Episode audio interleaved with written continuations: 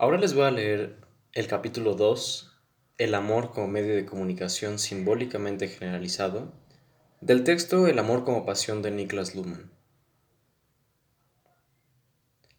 En términos generales, cuando hablamos de los medios de comunicación simbólicamente generalizados, nos estamos refiriendo a instituciones semánticas que hacen posible que comunicaciones aparentemente improbables puedan realizarse con éxito pese a ese escaso índice de posibilidad.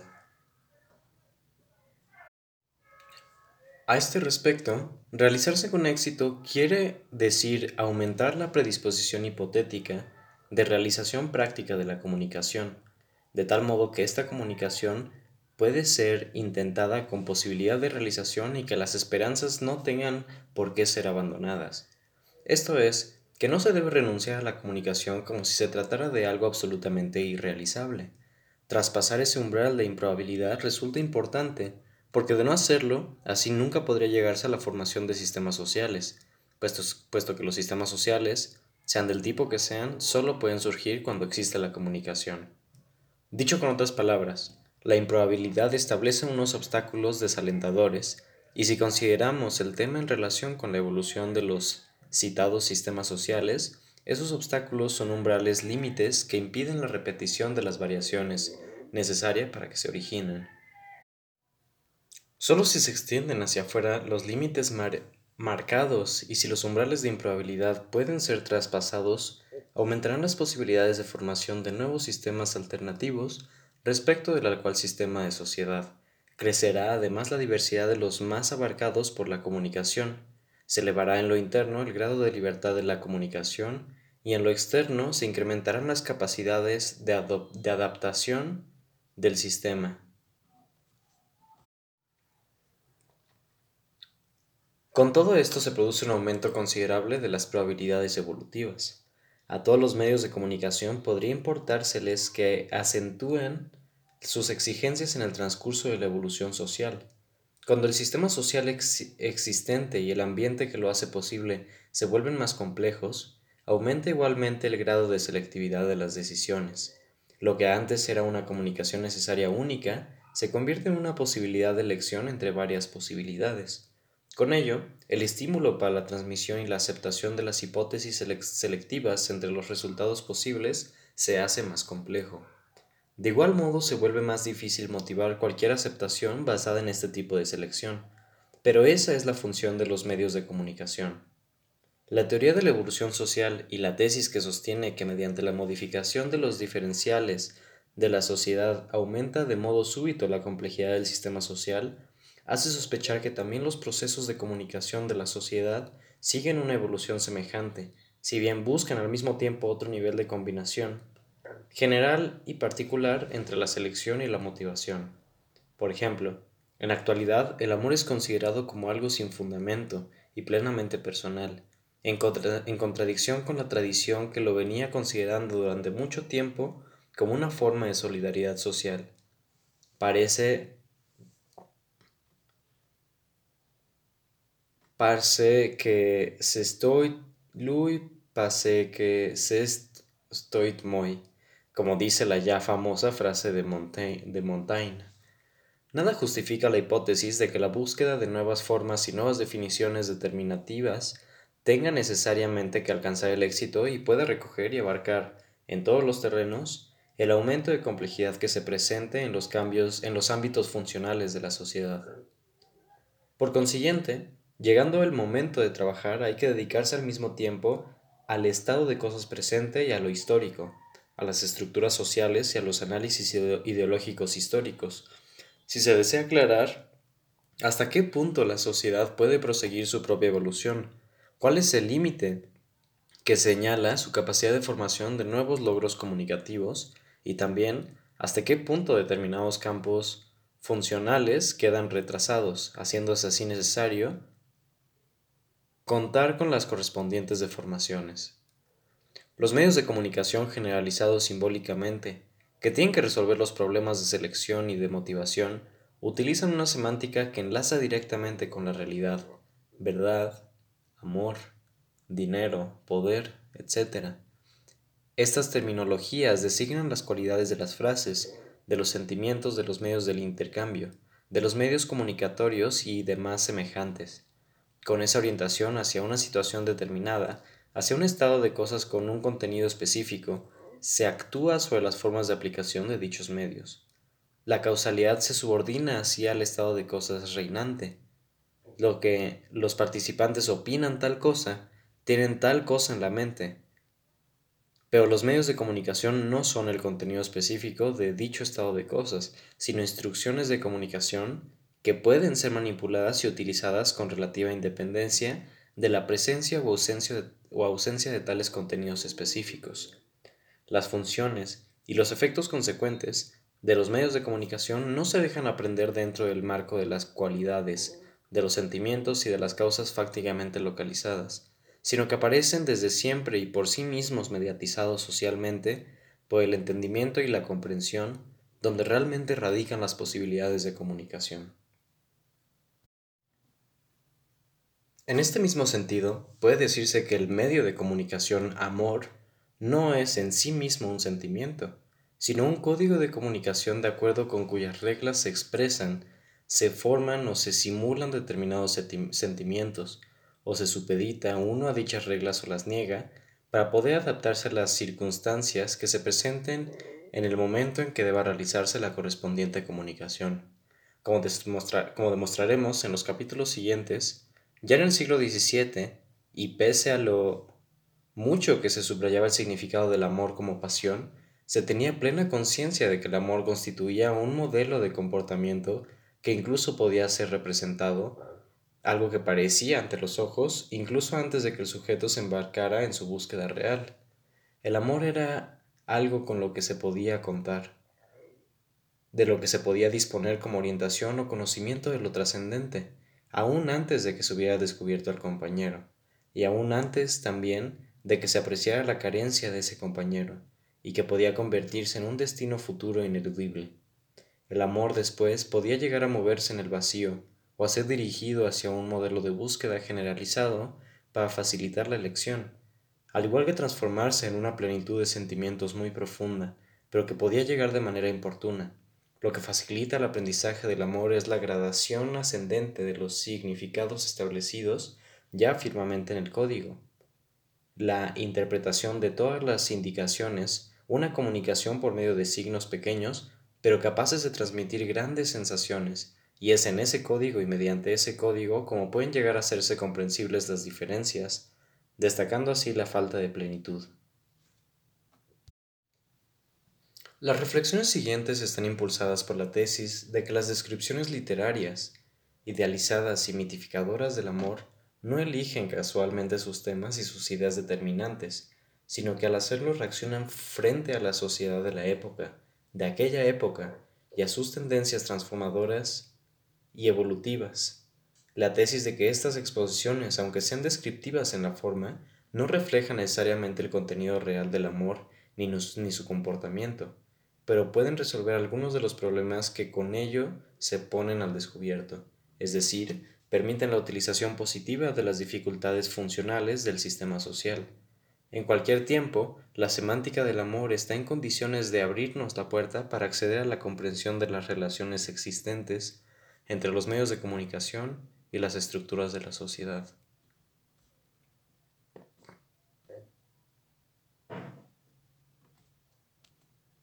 Todo medio de comunicación generalizado simbólicamente presenta una clara diferenciación que le permite actuar de modo específico frente a cada problema en particular, pese a su peculiaridad.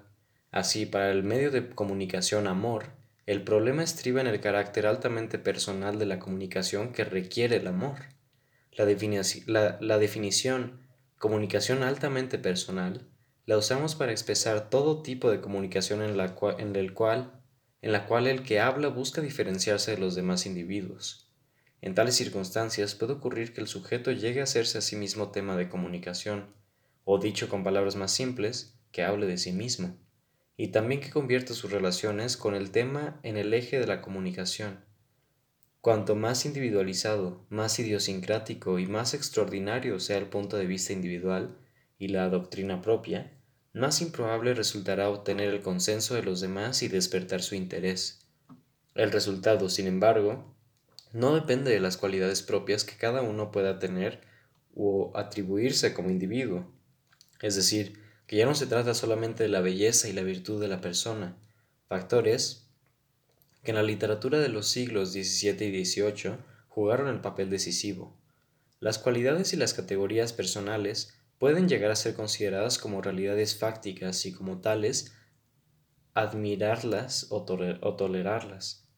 Lo que va más allá de esas realidades, aunque esto no quedó claro hasta fines del siglo XVIII, es la referencia secular del individuo como persona, su relación personal con el mundo a nivel individual. Si esta referencia personal se multiindividualizara, dejaría de ser posible para el, eh, para el copartícipe en la comunicación refugiarse en el reconocimiento de un hecho satisfactorio, útil y aprovechable, a la par que el aceptable y dotado de un determinado valor realizado en el otro nivel individual. Si el otro, el compañero o la compañera, se presentara también como representante de una individualidad que se incluyera como parte constitutiva de su mundo creado, el individuo, el individuo de referencia se vería rechazado cada vez mayor, en mayor grado y con ello situado de forma inevitable ante la alternativa de confirmar o rechazar su proyecto egocéntrico del mundo, es decir, compartir su mundo. Este papel complementario del amado como elemento de confirmación de una idea a nivel universal se presupone, pese a, que en la eh, pese a que en la tesis va implícita la noción de que el proyecto conceptual de un mundo propio es individual y único y consecuentemente no consensual. Esto significa, además, que también se presupone una conducta que confirma la falta de condiciones requeridas para encontrar cualquier tipo de conexión e-, externa. Ante tal presión, un destinatario razonable emprenderá la huida o tratará de ignorar en la comunicación cualquier referencia que contenga insinuaciones personales y las transferirá, con todo el tacto posible, a lo que constituye ese otro mundo anónimo e impersonal. Con ello se expresa el hecho de que en el amor no se consigue una comunicación total, aun cuando en principio así pueda parecer a los amantes, y que tampoco la temática de la mayor parte de las comunicaciones puede ser transferida al compañero o a las propias relaciones amorosas. No hay que esperar la realización de la totalidad de las relaciones amorosas, sino su universalidad, en el sentido lato de mantener la consideración hacia el compañero a lo largo de todas las circunstancias de la vida.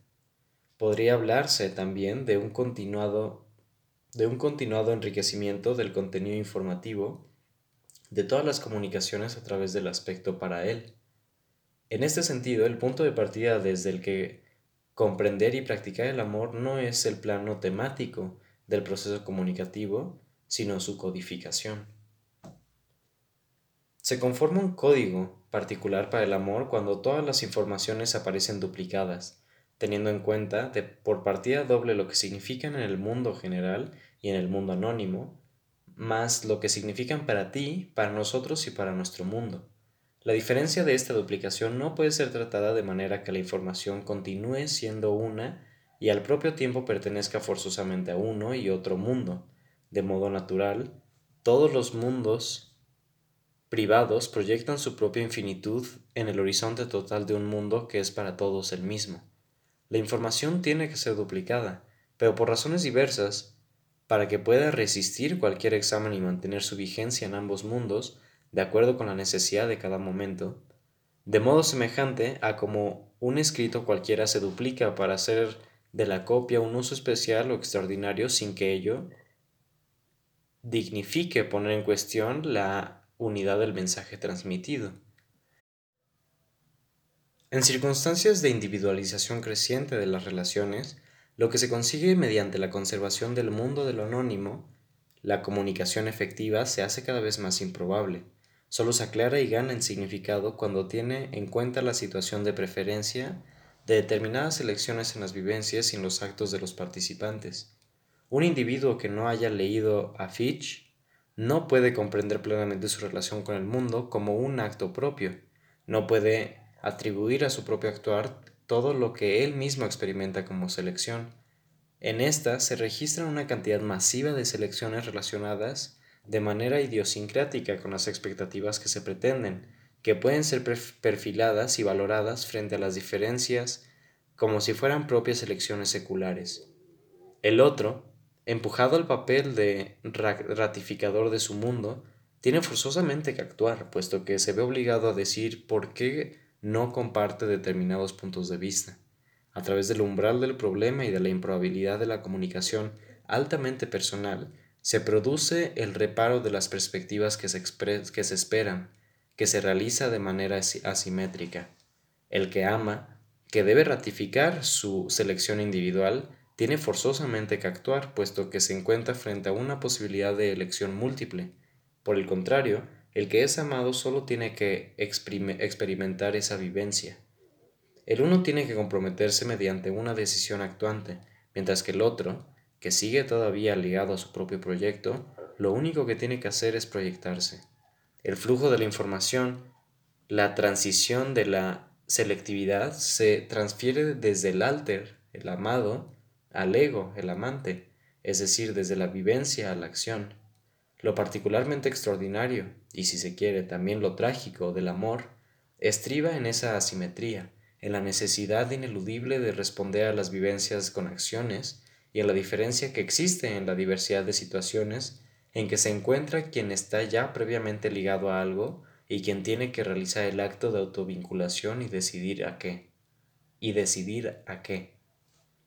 Por otra parte, en las relaciones amorosas, la incorporación a la acción la realiza solo quien ama, ego es, pues las vivencias del amado han reducido su ventaja.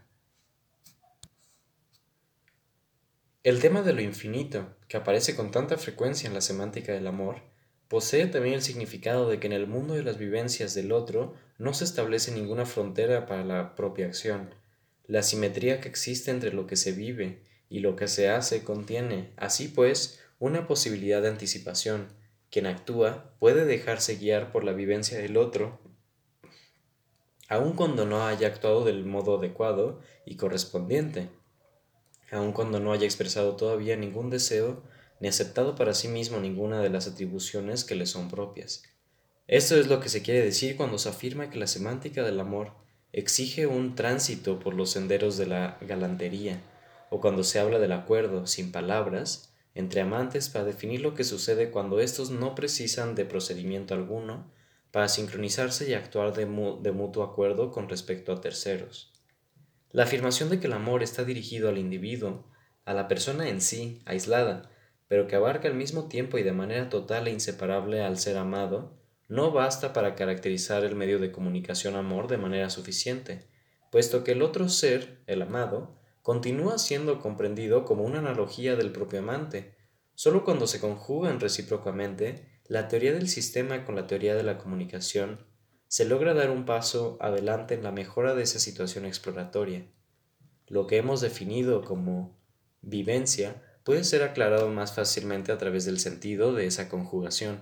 En ambas teorías, separada y conjuntamente, se producen de modo simultáneo exigencias externas Exigencias extremas, perdón, en la observación y en el acto mismo de la relación. imaginamos, en este caso, el alter como un sistema psíquico. Tener una vivencia, experimentar algo, significa referir un sistema a su ambiente atribuyéndole un estado y una situación de causa. Pero al observador le resulta extraordinariamente difícil incluir en la observación el ambiente del sistema observado lo que significa que el observador no es capaz de comprender la vivencia como acto, sino como la relación del sistema con su ambiente.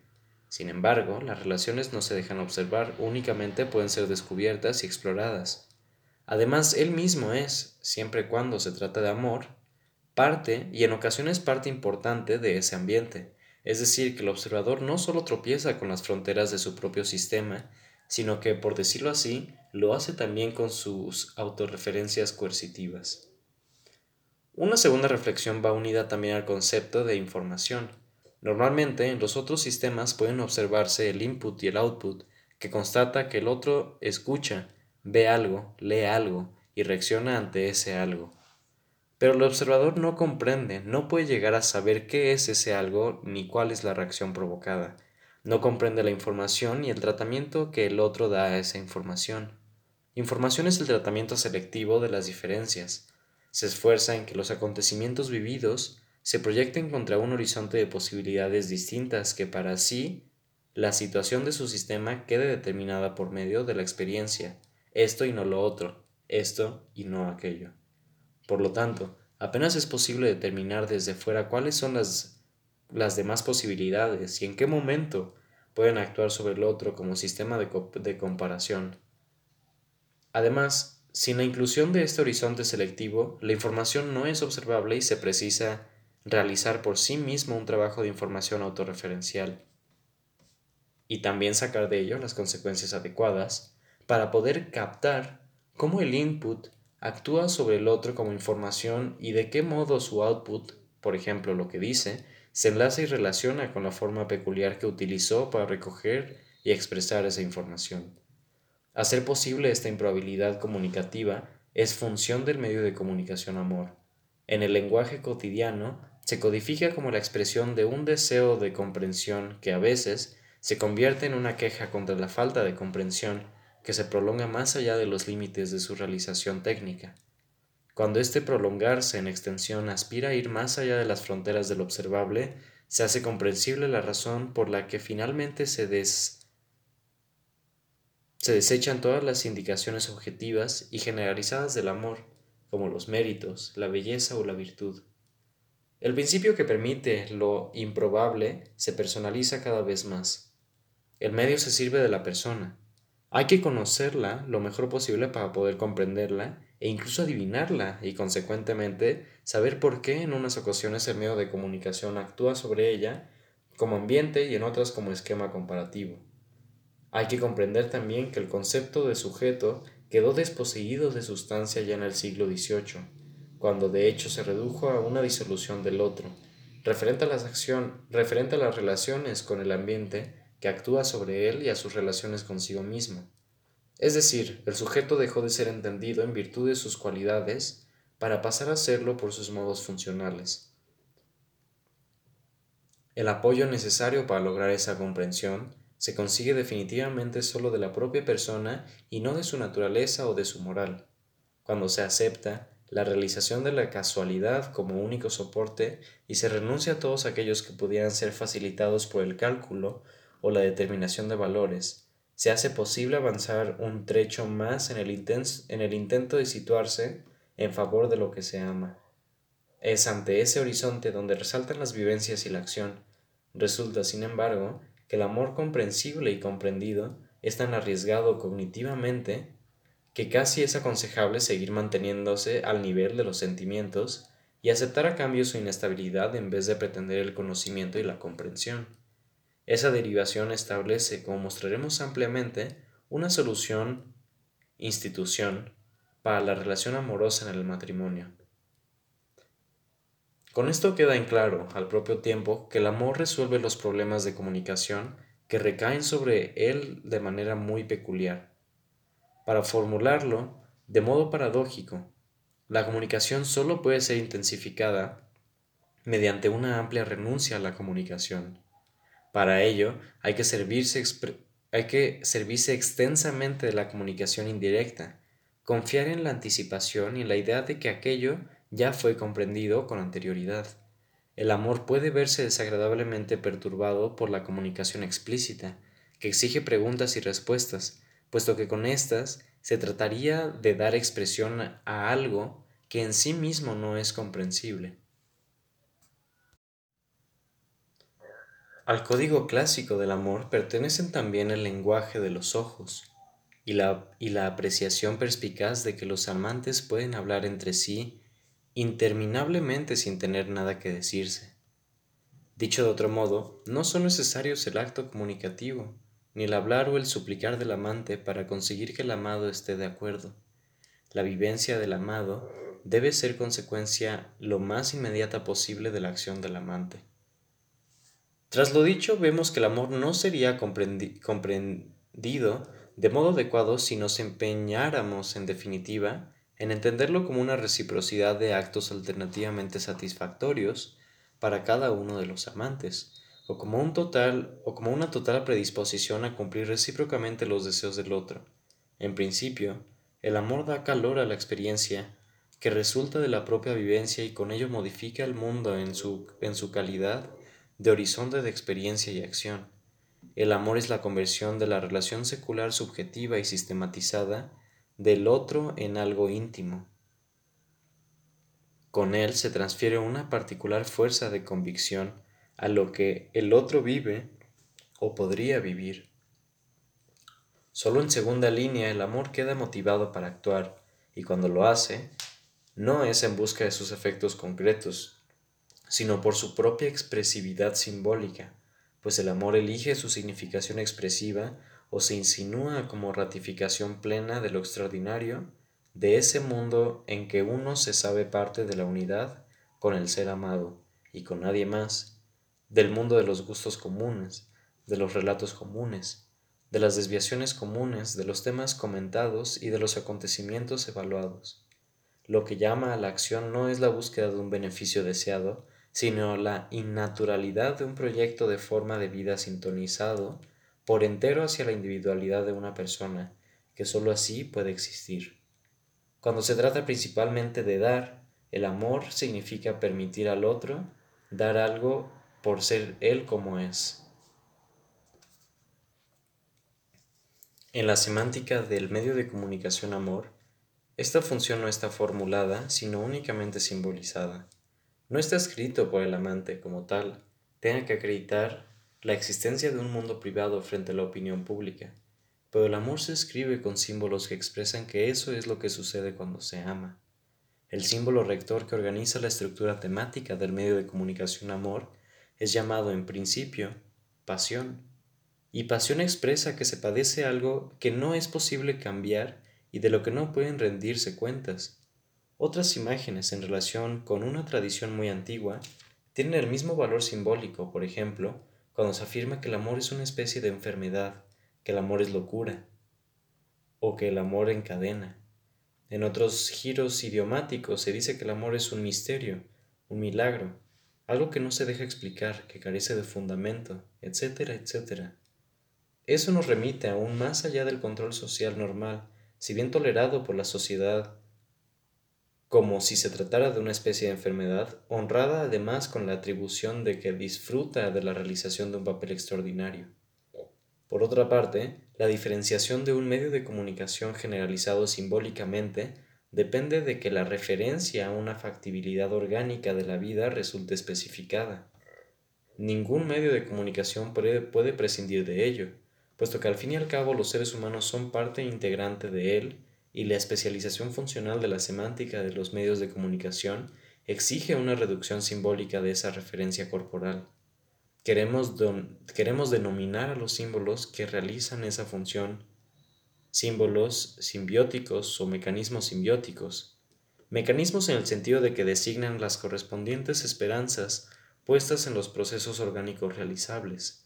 A este respecto existen posibilidades diferentes, aunque escasas, que han de desglosarse cuando se trata de diferenciar los medios de comunicación entre sí. La percepción, incluida la percepción de las apercepciones, la sexualidad, la satisfacción de, las necesidades, en principio de las elementales, y la violencia física son procesos orgánicos plásticos distintos, con diversa gradación según el momento, se influyen mutuo y recíprocamente, pueden constituir una molestia un estímulo y forman con todo ello una base difusa para la comunicación cuando están presentes varios copartícipes, compañeros o amantes. Si se quiere reservar una situación específica para un medio de comunicación en exclusiva y solo para éste, hay que evitar las interferencias. Esto se consigue mediante la concentración de un mecanismo simbólico y solo en uno, para el complejo de poder, la violencia física, para la verdad, la precisión Perdón, esto se consigue mediante la concentración en un mecanismo simbólico y solo en uno. Para el complejo del poder, la violencia física. Para la verdad, la precisión. Referida a datos teóricamente relevantes. Para el dinero, la satisfacción de las necesidades, cada vez más diversificadas. Y para el, y para el amor, la sexualidad. Cuanto menos limitemos la comunicación al mecanismo simbiótico a ella subordinado, en el terreno específico de cada medio, más seguirá siendo este mecanismo condición necesaria para la diferenciación y la potenciación del medio en cuestión. Desde este punto de vista, no es casual que los medios de comunicación social más importantes elijan en cada momento para los procesos orgánicos una referencia específica, pero al mismo tiempo plástica y muy maleable. En los casos en que esto no es posible, la asociación de los medios de comunicación con los sistemas funcionales crea sensibles dificultades.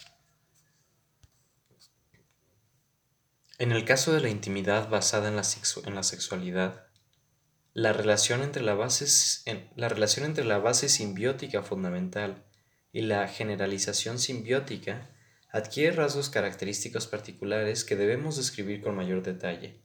En primer lugar, Tener en cuenta que la fusión de los compañeros en la sexualidad hace plausible que los participantes concedan gran valor al hecho de estar juntos, al contacto directo y a la proximidad física, o que tengan preferencia por un determinado lugar para sus encuentros.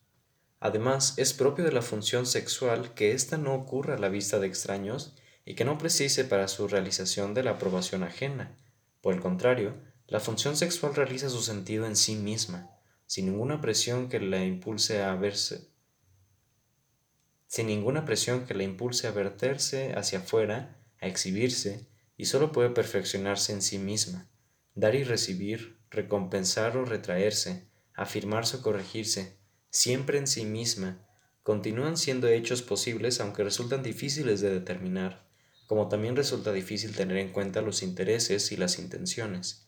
Las causas fácticas y la intencionalidad del intercambio, de la sanción de la enseñanza, de la sanción, de la enseñanza y del aprendizaje, cumplen su misión, pero son muy difíciles de disociar entre sí, como habría que hacer si se pretendiera disponer de todos y cada uno de estos componentes a nivel individual e independiente para conseguir que se, que se expresaran por separado. La verdad es que se confunden entre sí en algo indiferenciable lo cual, con la excepción de algunos casos extremos, impide que se pueda realizar un balance concreto entre las ventajas y los inconvenientes, es decir, una valoración óptima, óptima de, la, de la situación propia y con ello del desarrollo de las relaciones en el campo de lo asimétrico. Todo esto lleva, todo esto lleva a un descenso del nivel de rendimiento e impide la clasificación de sus intereses. Gracias a lo difuso del contacto sexual, ocurre que algunas relaciones relativamente desequilibradas pueden ser vividas simultáneamente como algo favorable o incomparablemente opuesto, hecho que permite el encadenamiento de una nueva sucesión de intereses espirituales y anímicos sin que se produzcan errores de cálculo en su valor de, intercambio. Consecuentemente, y en una medida que apenas es alcanzable en ningún otro caso, con la sexualidad ocurre que la vivencia propia es también la del compañero esto descansa en el carácter reflexivo de los, de los querimientos recíprocos. En el concierto corporal se experimenta que por encima de los requerimientos de la propia satisfacción, también se satisfacen las exigencias del otro. Con ello se experimenta que el otro se desea ser requerido, es decir, convertirse en requisito para la satisfacción. Esto excluye el altruismo como fundamento y forma de la propia acción. Más aún, la fuerza del deseo propio se convierte en la medida de aquello que uno está en condición de dar, en condiciones de dar. Con todo ello, la sexualidad rompe el esquema egoísmo-altruismo, así como la jerarquización de las relaciones humanas según el esquema sensualidad-razón, hecho que se manifiesta de manera histórica, puesto que la diferenciación de las relaciones íntimas basadas en la sexualidad dentro de la codificación del amor, como, como demostraremos más adelante con detalle, pone al descubierto la doble distinción de moral y antropología propia de la vieja Europa. Hay que añadir el hecho de que la comunicación sin palabras, a la que ya nos hemos referido en términos generales, se mueve y enriquece en el marco de referencia de la sexualidad. No significa esto que toda comprensión previa del amor se deba a y sea un reflejo de la sexualidad. Pero la comunicación sin palabras que se da en el contacto corporal ofrece un horizonte interpretativo muy importante, aunque carente de toda lógica, en el sentido que la tiene la comunicación oral. lo que ofrece es cierto, lo que ofrece es cierto engarce y sometimiento del idioma, una interpretación muy concreta de la palabra hablada cuando ésta se utiliza para indicar opiniones o intenciones.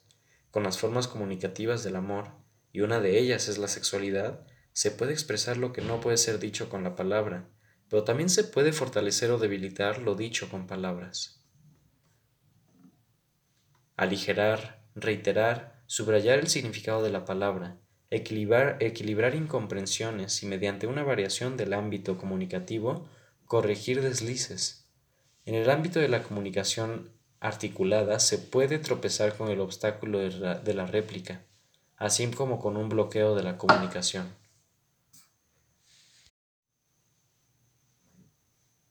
Como siempre ocurre cuando se utilizan símbolos para la comunicación, tampoco en este caso puede excluirse la negación, más bien hay que contar con ella y utilizarla.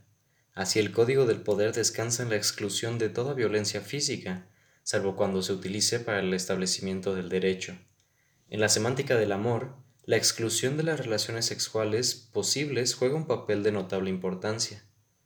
Desde el amor lo, Lointain, el amor cortesiano de la edad, cortesano de la Edad Media, pasando por el, por el prolongado equívoco de esa especie de juego del escondite, que fueron las incontables, las incantables novelas del siglo XVII, por ese todavía no aceptado como una posibilidad de prolongación del propio placer, por la salvaguarda de la virtud como tácita para obligar al matrimonio, hasta una doctrina sexual positiva que viene imponiéndose poco a poco a partir de la ilustración del siglo XVIII, puede que todavía continúa supeditada al sentimiento y es rechazada externamente y tan solo deseada en secreto. La utilización de la negación en el terreno del medio de comunicación amor debe aparecer como una ambigüedad de doble sentido, como un momentum de la estructura semántica que tiene un sentido preciso en el contexto de la diferenciación y de la gradación del medio y de la gradación del modo de comunicación y de sus logros específicos. El exhibirse, el renunciar a algo que es posible en sí, es condición previa para el condicionamiento semántico del acceso a la realización, y es en ese condicionamiento donde se sustenta el grado de libertad del proceso comunicativo. Además, antes de entrar en el análisis histórico, es conveniente que dediquemos nuestra atención a la autorreferencia que se da en el seno de todo, de todo medio de comunicación. También aquí se trata de una exigencia que se impone en todos los medios de comunicación. Con la diferenciación entre estructura y proceso se duplica también la autorreferencia, de modo que podemos distinguir dos campos distintos, el de la estructura semántica del medio de comunicación y el de la autorreferencia misma, que se nos aparece como una sistematización del tema. Todo punto de vista individual característico del amor se entiende en unión con, otros. Dado que esto es aplicable a todo punto de vista, lo es también a todos los otros. Así, en cada punto de vista vuelve a estar presente el otro de los otros. Con ello se consigue asimismo la armonía del conjunto de la codificación a través de la autorreferencia. De ese modo quedan incluidas también las notas del mecanismo simbiótico en el amor no se puede pensar tan solo, aisladamente, en la, en la voluptuosidad, de igual manera que, por el contrario, los avances en dirección al logro de las relaciones sexuales plantean, aunque dejan sin responder, la cuestión de si un amor es auténtico o fingido. La sistematización autorreferencial se va haciendo más importante a medida que aumenta la improbabilidad del éxito comunicativo, a medida que va creciendo la inseguridad de las relaciones sociales, cuanto mayor sea la inseguridad del sujeto sobre la postura del otro en relación con lo que de él espera. Cuanto, perdón, cuanto mayor sea la inseguridad del sujeto sobre la postura del otro en relación con lo que de él, se, con lo que de él espera, más indispensable resulta conseguir una interpretación de las propias expresiones y de las reacciones que de ellas dimanan. Esta interpretación, por decirlo así, debe servir de clave indicativa para poder entender lo restante, es decir, lo esperado. Esa relación de dependencia puede ser situada claramente en el siglo XVII. Es en esa época cuando el reconocimiento de la libertad de la mujer para dejarse arrastrar o para resistirse a las relaciones amorosas, conduce a la integración en el sistema del código del amor-pasión, trasladado a una terminología teórica. Se trata de una tendencia particular hacia intereses de doble diferenciación contingente, y de aquí se deduce la sistematización autorreferencial de un código peculiar para el amor. La inseguridad que se desarrolla a partir de esta doble contingencia puede, puede convertirse en tema dentro del código. Algo así como una alternativa entre el amor verdadero y el amor falso. La inseguridad sigue siendo, pues, una condición necesaria para la, valoración y el uso habitual de la semántica del amor, que al mismo tiempo y por sí misma puede llegar a adquirir una forma que haga posible la experimentación de las propias vivencias. Cuando una semántica particular, propia de un medio de comunicación determinado, es lo suficientemente diferenciable, los procesos ordenados por dicho medio pueden convertirse a su vez en autorreferenciales. Llamaremos reflexividad a la autorreferencia aplicada al ámbito de los procesos comunicativos, a condición de que se produzca un aislamiento suficientemente de este, de este fenómeno particular. Se puede postular que el amor solo es motivado por el amor, el amor se relaciona con el amor, busca el amor, crece y se desarrolla en la medida en que encuentra correspondencia en el amor y solo puede realizarse como amor en el amor. La reflexividad se realiza en el amor.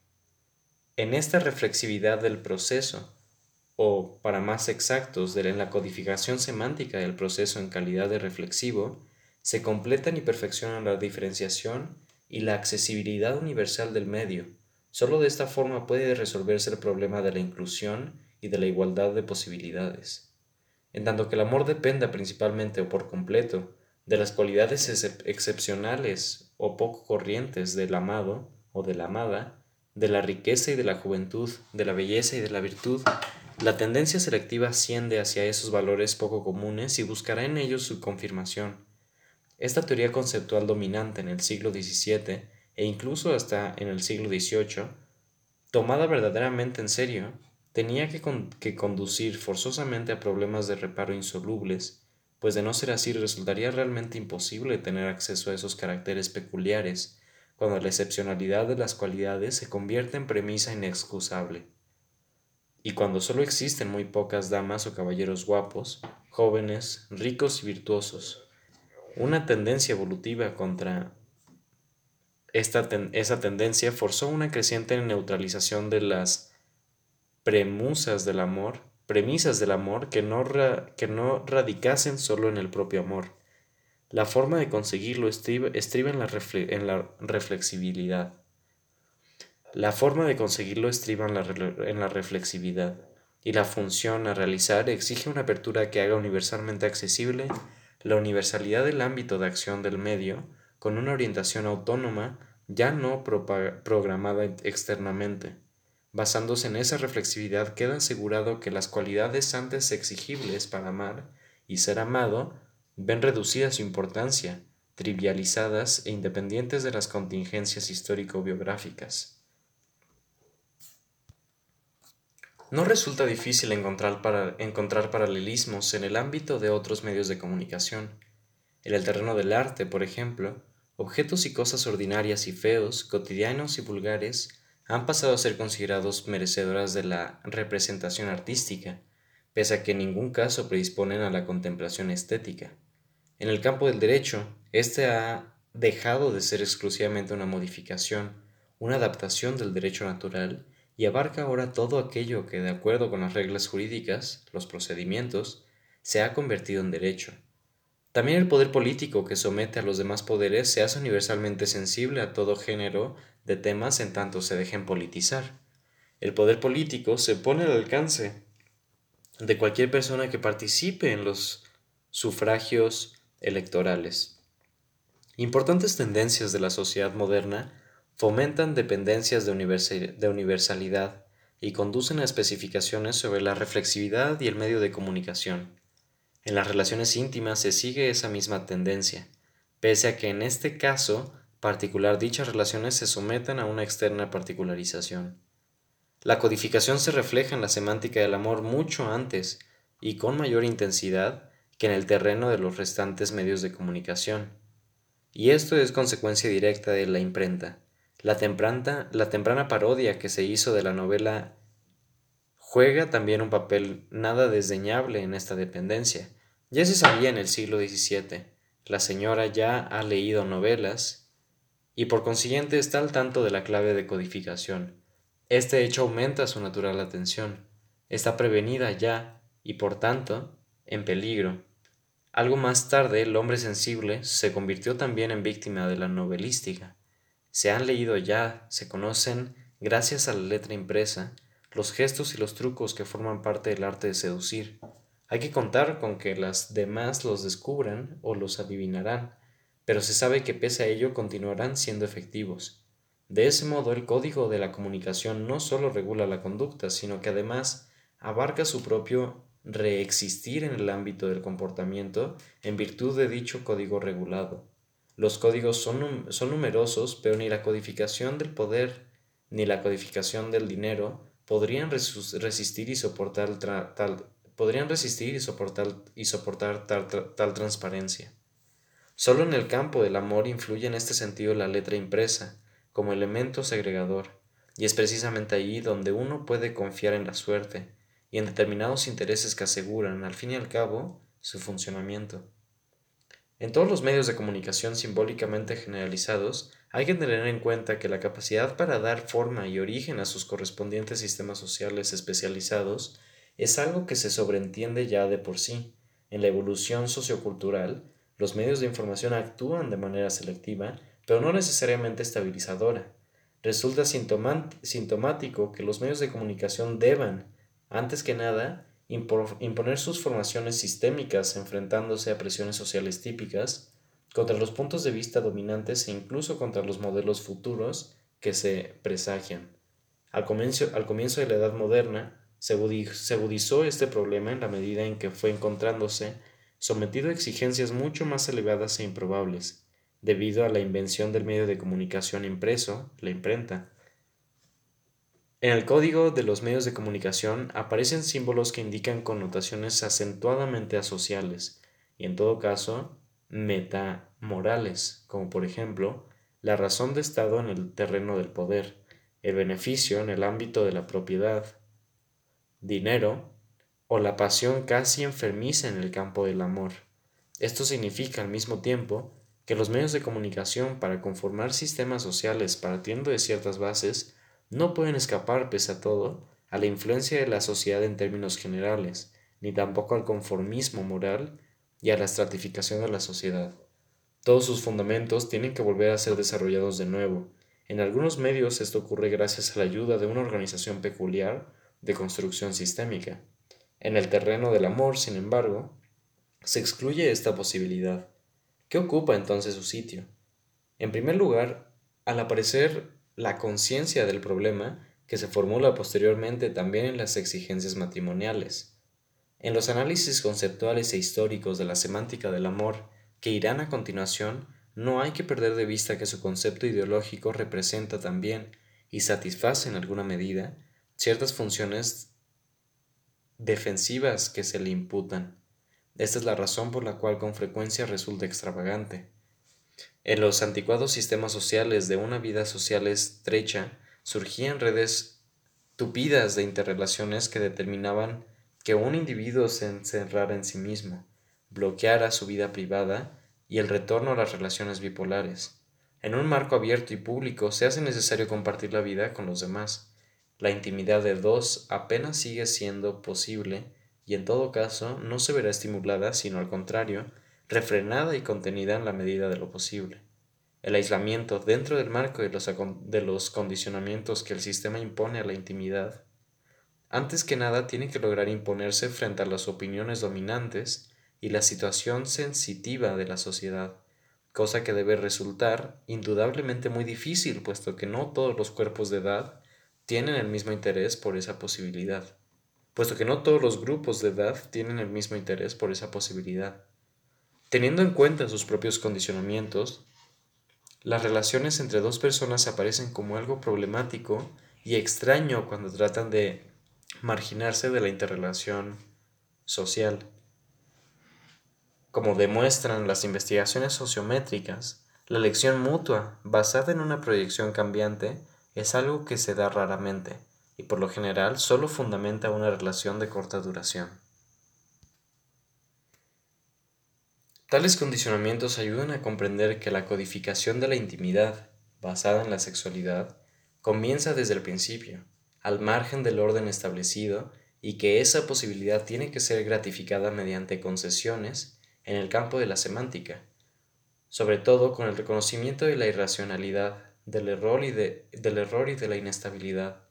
Solo tras la aclimatación del programa podría hablarse seriamente de construir una reflexividad real y buscar con ello la meta de un sistema formativo, hasta ahora cosa bien reñida con el éxito. El matrimonio basado en los amores es el resultado y la consecuencia ulterior de las posibilidades de divorcio, su correctivo. Con ello se deja al matrimonio en sí, con ello se deja al matrimonio en sí la decisión de continuar o no.